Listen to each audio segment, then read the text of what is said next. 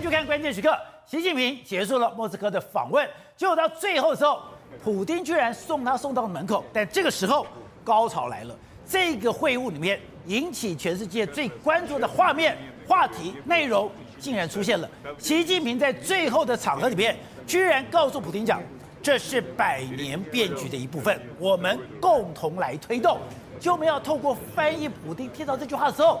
异常的兴奋，兴奋到本来一手握，后来两手紧紧握住了习近平的手。握住习近平的手之后，他就讲：“我们完全恪守了一个中国的原则。”然后呢，开始等于说表达我愿意跟你一块推动。而这样的一个动作引起了西方媒体的高度关注，都说变局已经来临了。所以，是哦，刚刚讲到的，没有想到在整个普丁、习近平。会晤的最后一句话里面，对这个 真的是天大地大的事情吗？而且这句话出来了以后，布林肯居然讲，共军二零二七年将具备犯台的能力，美国积极检视最能有效支持台湾防卫的方式。而且就在习近平访问俄罗斯的最后的时刻里面来说话，他要跟这个普丁告别。告别的时候，他讲了一句话：“这是百年来变局的一部分，我们共同来推动。”那人家透过翻译翻译的时候，你知道原本的普丁是跟他一手握，对，就他讲完这句话之后，你知道普丁开心到了，两手跟他握紧，对，握了很久的。你就这样，他透过这个翻译跟他讲，这是百年变局的一部分。因为我们之前讲的，普丁的脸以前一直是绷着，是的，听到这句话，是，他才笑开来。你看，他说我同意，然后就跟他握手这样一个状况，你就知道事实上，而且他还送他出去，这个离开这个地方。所以在他们承认这样的状况。就是百年共同、百年变局的一部分，他们共同来推动。所以这句话听在美国的耳里是什么意思呢？就是说中俄不喜欢二战后的国际秩序，表示就是美国的秩序嘛，挑战美国全球领导地位是中俄的共同利益，中国尤其是如此。所以美国定义的就是这一次中俄显然是两个把手起牵起来了，要共同挑战全球的地地位，特别是美国的地位，那你就是跟西方世界为敌的一个联盟态势。而且布林肯马上做出反应说，对。现在担心的是，对中国开始会对台湾动手吗？对，布林肯马上就说，二零二七年共共军将具备犯台的能力，美国要积极的检视最有效支持台湾防卫的方式。所以呢，事实上双方之间来说，哎，火药味还有那种冲突的味道又开始重新点燃了。好，我们刚才讲到，所以西方媒体就大幅的报道，包括 MSNBC 包括讲，习近平跟普京承诺塑造一个新的世界秩序。劲爆更可怕，劲爆直接讲说，习近平告诉普丁，变革即将来临。发出令人不寒而栗的信息。对，没错，是他们两个这样子。昨天的这个在两个谈话里面来说啊，这些照片啊，还有这些相关的这个言辞，国际媒体就开始在报道。包括说 C S M S N B C 就说，习近平还有普京承诺塑造一个新的这个世界秩序。然后习近平告诉这个朋友说，这个变革即将来临，Change is coming。另外，包括说像很多的媒体都不大没大不断的报道出来，就 Change not seem in in hundred years is coming，就是大家都报道，也就是说这些讯息告诉你，国际都非常关注普丁跟俄罗斯的这个，哎，俄罗斯跟中国的结盟，特别是习近平在最后意有所指的说，我们一起来改变这个世界。所以讲，以前美国有一个中国通叫白邦瑞，白邦瑞写了一本书叫做。百年马拉松，说他在一九四九年见证之后，要用一百年的时间洗雪前耻，用一百年的时间里面，他要进行变革。对，而这个百年马拉松的。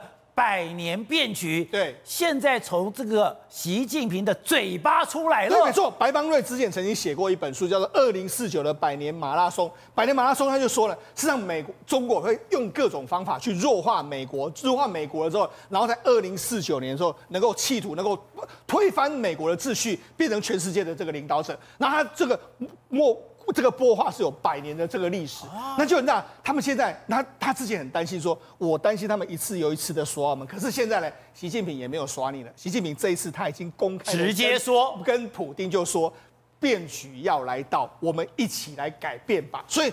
这不是要改变现有的国际秩序，不然什么要什么是改变现有的国际秩序？而且我们之前谈到，就是习近平到了莫斯科去访问，而且普京给他最高规格的一个待遇，连第一天晚宴结束的时候，习近平离开，普京送他上车，还目送他离开，这是前所未有的最高规格的待遇的待遇。对。可是之前，哎，中国是轻描淡写，是非常冷处理这样的新闻，可是没有想到。当习近平回到国内，好像在所有的资料都已经剪辑好，画面都拍好了以后，对，现在在中国大幅报道。抱歉，为什么在这个他访问完之后才大幅报道？因为习近平一直没有表态。你看他之前的哎。不是习普丁不是念了一大串的东西，你都没有愿望清单，你在那边好像是似有似无的在那边想东西，你没有真实的承诺。但是最后那一句承诺是承诺非常清楚，百年的骗局我们一起来推动，那不是要跟你一起帮忙的意思吗？所以他这样一讲之后，哎，胡锡进，哎，他也是非常被官风向，他马上就出来了。那中国领导人反俄结束，西方不太情愿的接受了中俄进一步的走近，中国强大实力和真实道义塑造了美美西方对中国的期待。所以他马上就出来，哎、欸，他在访问完之后，他才跳出来，因为习近平你已经说了嘛，两个要一起真实道义。对，那你看央视也出来了，中国新闻网都出来，全部都出来，而且原本我们不都说，哎、中国好像都没有大举的报道这相关的这个状况，马上他们第一个这样高规格的礼遇，第一天与普京见面后已经是深夜，然后普京送出门外，目送中国领导人上车，然后挥别告挥手告别，虽然他们讲了非常多点，就是说，你看。这果然，这个习近平在这次的历史反而有十个不同的不同的这个细节，哎，开始细节都丢出来，哎，你为什么之前没有说，现在才要说？主要原因就是因为习近平在最后一锤定音，我已经准备可能会对俄罗斯有更进一步的支援动作。而且刚刚讲的，从新华网很多的讯息都说，现在出现一个名词，对，这个名词也让整个西方不寒而栗，对，这个名词叫做。中俄一体化，没错。他们现在目前为止来说的话，以这个他们的相关的新华网就抛出一个文章，他就说习近平开启中俄友好关系，然后这个合作，然后共同发展这个新的篇章。它里面有讲什么？这个讯息很重磅，预示的中俄之间甚至要实现一体化。一体化什么意思？那他也意有所指。你看，在这个这个这个所谓的这个墙上面有两只鸽，两只鸽鸽子，这两只站在一起。连在一起就是我们是这个一起站在一同一边，然后坚定站在和平的一边，和平鸽嘛，然后站在对的一边，站在历史正确的一边。所以就是说，他们似乎是要两国要再更进一步的这个往来。那他也剪辑了非常多这一次俄罗斯民众欢迎他的这个状况。所以讲中俄两个把手牵之后，你看现在呢，可能这个冲突呢就即将要开始白热化了。而且刚刚讲的习近平访问俄罗斯之后，对，刚刚讲的普丁的动作是什么？普丁开始用导弹对。继续攻击基辅了。对，就在普就在习近平离开之后，你看他马上俄罗斯就马上用这个导弹攻击这个，包括说扎波罗热，他扎波罗就用这个飞弹攻击，而且他攻击的保全站，他就这个画面，他攻击的是民宅，哎，他就只用民宅这样攻击，而且这这个民宅有一个人死亡，有三十三个人受伤。我觉得现在呢普丁他也不怕，哎，那是大白天呢，对，大家还在上班的过程里面，里面还有人呢，是，就叫把你炸了。反正我已经被国际通缉了，我也不怕你了。那现在这个习近平要跟我站在一起，我们把手牵起来，他当然就有这个底气。然后还不止攻击了这个扎波罗热，他还攻击了基辅以南的这个城市。可是问题是，莫斯科也做了一个不不寻常的举动。宝杰，那他们现在开始什么？在俄罗斯很多政府大楼的这个楼上来说说来说了，出现了铠甲 S one 的这个系统，反导弹系统，还有包括说萨姆四百的这个阵地，还有大量的雷达。你看，这就是目前部署在莫斯科旁边的这个铠甲飞弹，还有这个萨姆四百的飞弹的这个阵地，在这个地方。也就是说，你没事，会有人打到你这个地方。对，那你到底要做什么？难道你在暗示着说有更大规模的冲突要发生？我要把莫斯科的防空要把它做好的一个状况。所以。难道战争的这个说范围对会离开脱哎都比莫乌克兰更扩大吗？对，好，我就讲，因为事实上美国都在观察中俄的动作，那你就知道现在呢，现在又更多中国支援俄罗斯的东的讯息把它放出来。你看，这是最近媒体报道出来，就是说其实乌克兰拆解了这个 T。九零 M 的这个战车，在战车里面，他们发现到说，你看这个这个东西来说，上面有非常多的这个晶片。这晶片里面来说，是用来测安全的温度那些东西。就拿它里面来说，这个红外线的感测器里面写的高新科技，也就是说中国的这个机台，他要直接把它讲出来，这是高新科技的这个东西。然后就，所以它。给他们相关的红外线检测的这个零件。好了，除了这个之外，他们还在战场上面发现到遗留的弹药里面来说，你看有非常多的中国的这个标标示，中国的这个字，所以告诉你说，中国现在可能在战场上发现越来越多被实质支援俄罗斯的晶片啊，还有弹药这些，美国可能到时候都会拿这些证据来跟中国或者在俄罗斯来来呛下的一个状况。说大家都撕破脸了，而且这个冲突刚刚讲到的。日本也进到了这个基辅，而且他现在呢到了华沙，甚至还讲说中俄是一个危险的轴心。对，没错。现在中俄两个手牵在一起的时候，你可以看到日本的动作也越来越大。因为如果假设中俄两国联手在一起的话，日本会首当其冲。所以在最近一段时间来说，岸田文雄的动作越来越大。他为什么去访问日本？为什么去访问这个乌克兰，为什么去访问波兰？显然他有非常大的恐惧感。董事长，今天西方媒体全部大幅报道说，变局已经来临了，而且是百年的大变局。这个就是习近平结束莫斯科访问之后，哎，都已经要离开了莫斯科了，都已经要走出了克里姆林宫了，然后跟普京两个人最后的握手，看起来普京之前也没有心理准备，那个习近平会讲这句话，讲说。这是百年变局的一部分，我们共同来推动，就变成了西方媒体的头条。然后马上，美国白宫白白宫马上讲，中俄不希望不喜欢二战后的国际秩序，挑战美国全球领导地位是中俄的共同利益。布林肯跟你讲，二零二七年具备了犯台的能力，难道这句话真的让什么个冲突？急速的升高了吗？对，这个已经把原来的俄乌战争啊，是一个属于俄罗斯自认为他们本身的一个民族之间的一个地方性的一个斗争，对，已经拉高到变成一个全球性的一个霸权之争的重要的一个代表，这两个不一样的事情。霸权之争现在已经变霸权之争了，所以他才谈到百年变局的一部分。对，那这个变什么样的变局呢？都是东升西降。就是美国为首的集团要衰退，中国为首的集团要兴起，要决定世界的秩序。所以你看到美国的这个国家安这个这个发言人科比讲的话，他说美俄不喜欢二战后的国际秩序，这是他发言人的讲法。但是在这个时间上，他们非常巧妙的，美方请了最重要的日本的首相岸田文雄，在同一个时间点到达这个乌克兰。这同一件事，同一件事情。然后他传达什么样的讯息呢？岸田文雄讲了一句话：这场战争啊，已经动摇了国际秩序的根基的侵略。他把定性，俄乌动摇国际秩序。对，本来不是一个俄乌之间的一个这个叫做什么？他们局部的一个什么什么特别军事行动？特别军事行动吗？特别军事行动怎么会变成动摇国际秩序的根基呢？所以这个事情不是说这个很奇怪的一件事啊。所以安田文雄跟科比讲的都一样。科比说中俄不喜欢二战的国际秩序，要挑战美国全球领导地位的共同利益，中国尤其如此。但安田文雄直接讲，你根本就要挑战现有秩序了。那岸田文雄凭什么资格跑到这个乌克兰去传达这个讯息？是代表谁传达这个讯息？日本人跑到乌克兰绕了半个地球跑去。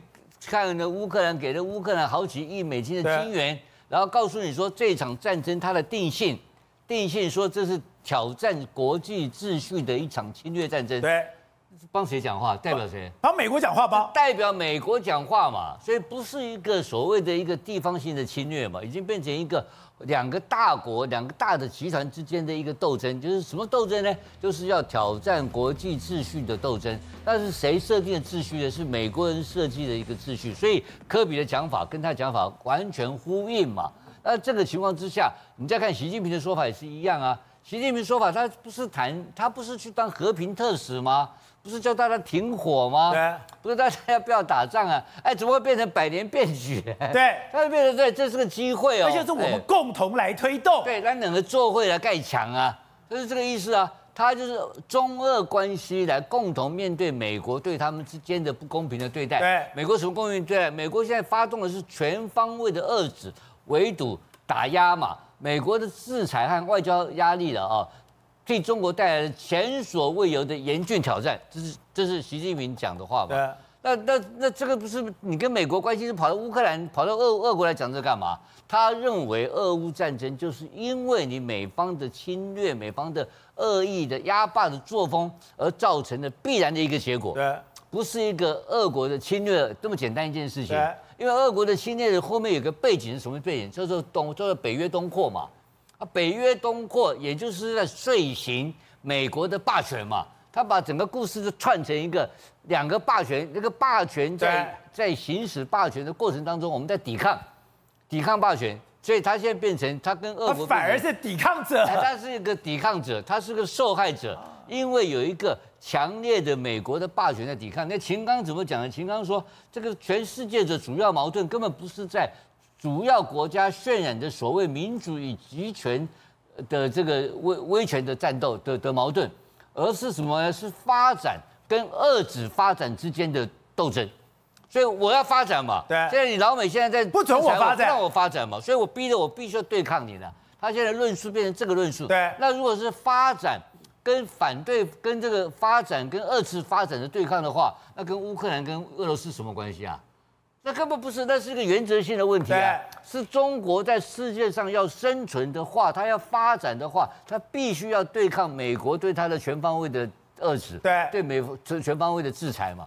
所以这个整个定义完全被改变了，不是一个俄乌战争，而是全球性的两大霸权的对抗。所以。他讲这句话变成全球战争了，当然是全球升高了，就是完全是霸权的对抗嘛。所以美国的定义很简单，美国的虽然是目前用发言人的讲法，所以我为什么我刚刚引用发言人的讲法跟岸田文雄的讲法，这两个是完全一模一样的内容。对，什么内容？挑战国际秩序，中俄联手挑战美国要设计的国际的秩序嘛。对，那这个问题就严重，那而且定调成侵略行为。对，那这个事情怎么会是一个地方性的一个区域性的战争呢？当然是全面性的战争哦，这个是不得了的事情嘛，对不对？对然后你再看，所以这个是一个挑战美国秩序的战争。对，挑战美国所设定的新秩序。习近平还承还马上承诺一句话，他说认为你明年会选举嘛，那希望你，我认为你明年会当选，我会支持你。这是什么意思？我支持你连任当选，你 我挺你当选嘛。但是那谁敢排，谁敢挑战这个普京当选这个事情的时候，就是变成习近平的敌人了嘛。他马上介入这个事情呢。所以在这个情况之下的普京的这个这这这这权力基础，在他短时间获得极大的巩固嘛，对，然后经济也极大的巩固嘛。对于军事作战来讲的话，大家慢慢拖慢慢搞嘛。然后这个时候来讲的话，他当然就把把这个对抗的对象，他摆明了就是说，今天习近平就告诉全世界，他就是反美的急先锋，这个定位已经出来了嘛。当他定位成出来出来之后，习近平走到前面，认为自己是反美急先锋，他是直接跟美国人直接干的嘛，他根本不掩饰的。现在大家也不演了，通通都不要演，就是你搞我，我搞你了，对不对？你搞我的半导体，你现在搞我的这个，你不你你搞我核子潜艇，你你在搞日韩合作，那日本跟韩国的合作是谁的杰作？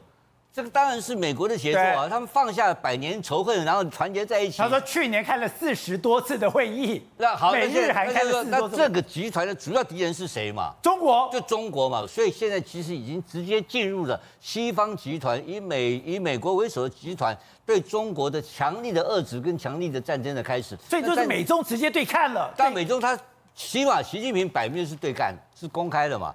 哦，这所以那个良好的气氛都完全不存在。那美方已经，他已经这直接从从他嘴巴里面直接点名美方在对他做全全方位的遏制，在影响中国的发展。那他要生存嘛？那生存他怎么办？那当然，所以说在这个时候来讲的话，在在俄罗斯谈谈到什么东西？当然谈台海问题啊，台海问题一定会谈到啊。所以这个这个习这个这个泽连斯基跟岸田文雄谈什么？也是谈台海问题啊。台海问题无形中就变成拉拉高的谈，因为真正的敌人现在冒现在浮上水面了。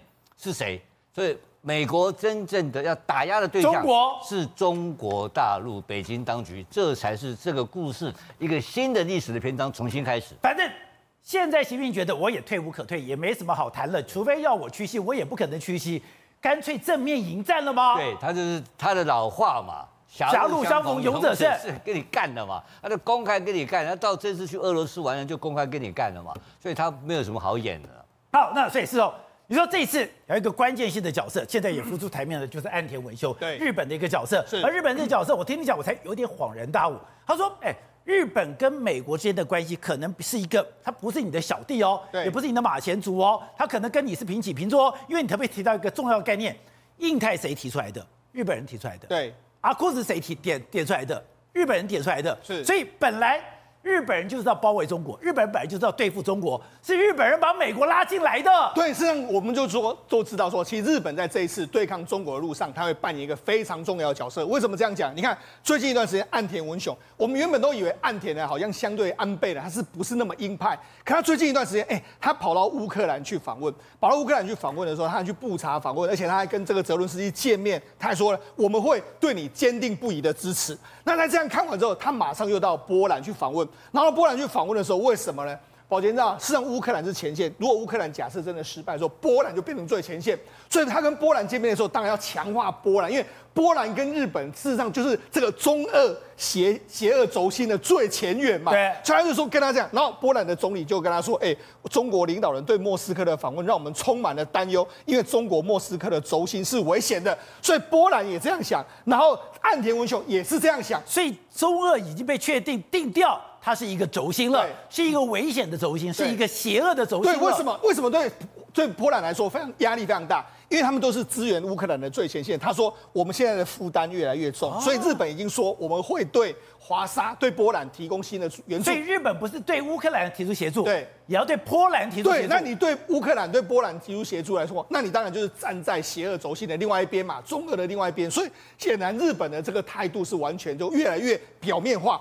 那我们就讲，哎，事实上我们就说，哎，这次的中美对抗好像是由川普先起。对啊，但是宝杰跟他讲，事实上更早提出这类似这个观念的，其实是安倍最早提出来的。你最早跟我讲说是安倍做的。他最早有所谓民主安全之壶，那甚至有提到说所谓的四四方的这个这个这个金砖，包括说联合美国，然后联合日本，然后联合印度，然后联合澳洲的四方的这个会谈这样的一个状状况，还有什么东亚之壶，哎。这些全部都是日本提出来的，还有印太的战略。对，那这个日本提出来是要做什么呢？他当然最重要就是要防堵中国。只是呢，在安倍推动的时候，当时美国并没有把中这个中国视为是个最重要的敌人。但是呢，到二零一七年呢，这个川普去访问美国，哎，访问中国之后，中国跟他说，哎，你们很多东西可以让我们帮你做。然后中国的国力冉冉冉升起之后，他在飞回这个美国的路上的时候，他决定说，我要对中国开始出手了。遏制之后，他当然就想到了安倍有提出这些，所以后来安倍的这个说的这个所谓当初的构想，就由美国跟日本来后来来把它执行。所以日本现在当然会扮演这个非常重要的角色。日本在这个国际局势里面，它不完全是被动的。是的。某个程度，它也是一个主动的角色。对，主动的角色就是围堵中国。对，为什么？因为他们如果不，他你看以日本的这个状况，他这个这个国家在这边，这个俄罗斯还有中国，如果真的是邪恶轴心，他是在最前沿的部分，所以他一定要马马上就一定要把他的这个战斗力把它拿出来，因为他知道，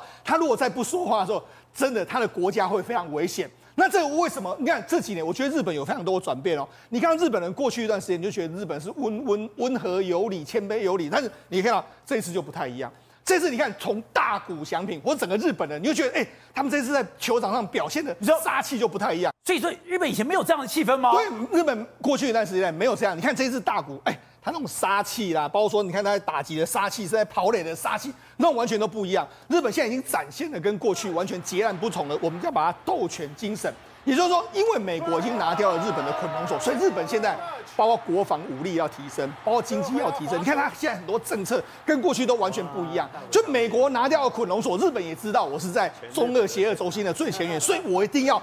拼了命把日本的整个国家或者改头换面，这样才能够迎接接下来的邪恶轴心的挑战。对，我们讲到的体力就等于是国力。日本在这次的经典赛，哎，展现的气势、强度，还有那个旺盛，跟以前真的不太一样吗？对，你可以看得出来，在这次立山的监督的身上啊，跟那个他的这个集锦这个投手教练的身上，他这次要传达两个理念。这个理念跟以前的日本教练是完全不一样。第一个，他要透过大比赛让世界看见日本棒球，这是第一个。第二个，让世界看到日本棒球。第二个，让日本好手走向世界。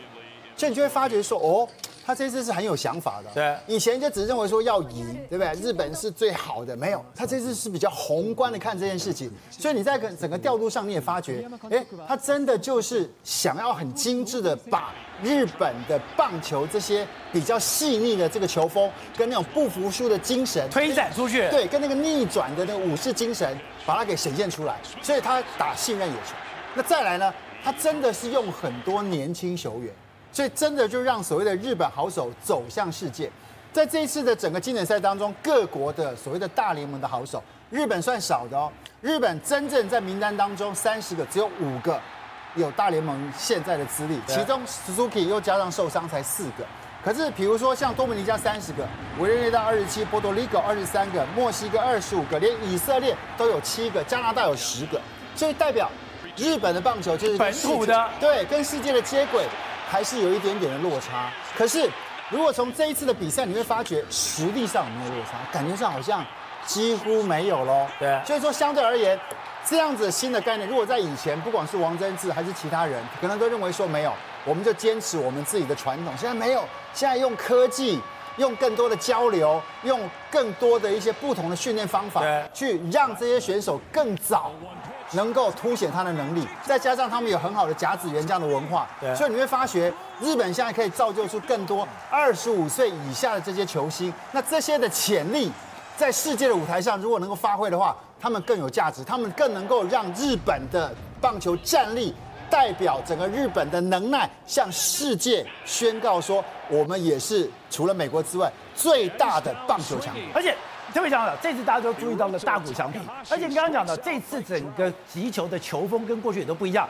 虽然大联盟的人数比较少，可是你说刚刚你就讲，现在美国跟日本的交流、观念的交流是比以前更密切了，而且这两个结合之后。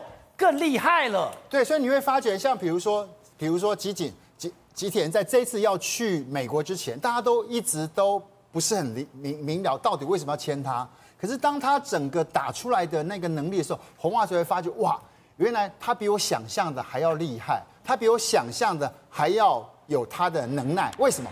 从一场一场的过程当中，看到他的选球，看到他的击球能力，他是三振最少的。他是得点圈，他的打击的三围几乎跟大谷翔平一样，所以真的就是透过这次的经典赛，让日本这些很细腻的球风跟这些人本身的能力，真的让大大联盟所有的教练都看到。对，所以以后他们看日本球员的态度跟看法就不一样。好，那另外就是大谷当然现在是变成了日本的国民英雄，可是在美国他一样受到了高度的欢迎吗？其实从他的一些小动作，你真的是可以看得出来。他对人的温暖程度，现在他几乎上应该说是世界的大谷，而且现在不管从以前他在日本，还是现在在整个天使队的这个训练基地，你都会发觉，每次大谷出现的时候，场边的所谓的球迷跟场边的媒体的人数，甚至会凌驾到他们本身球星之上。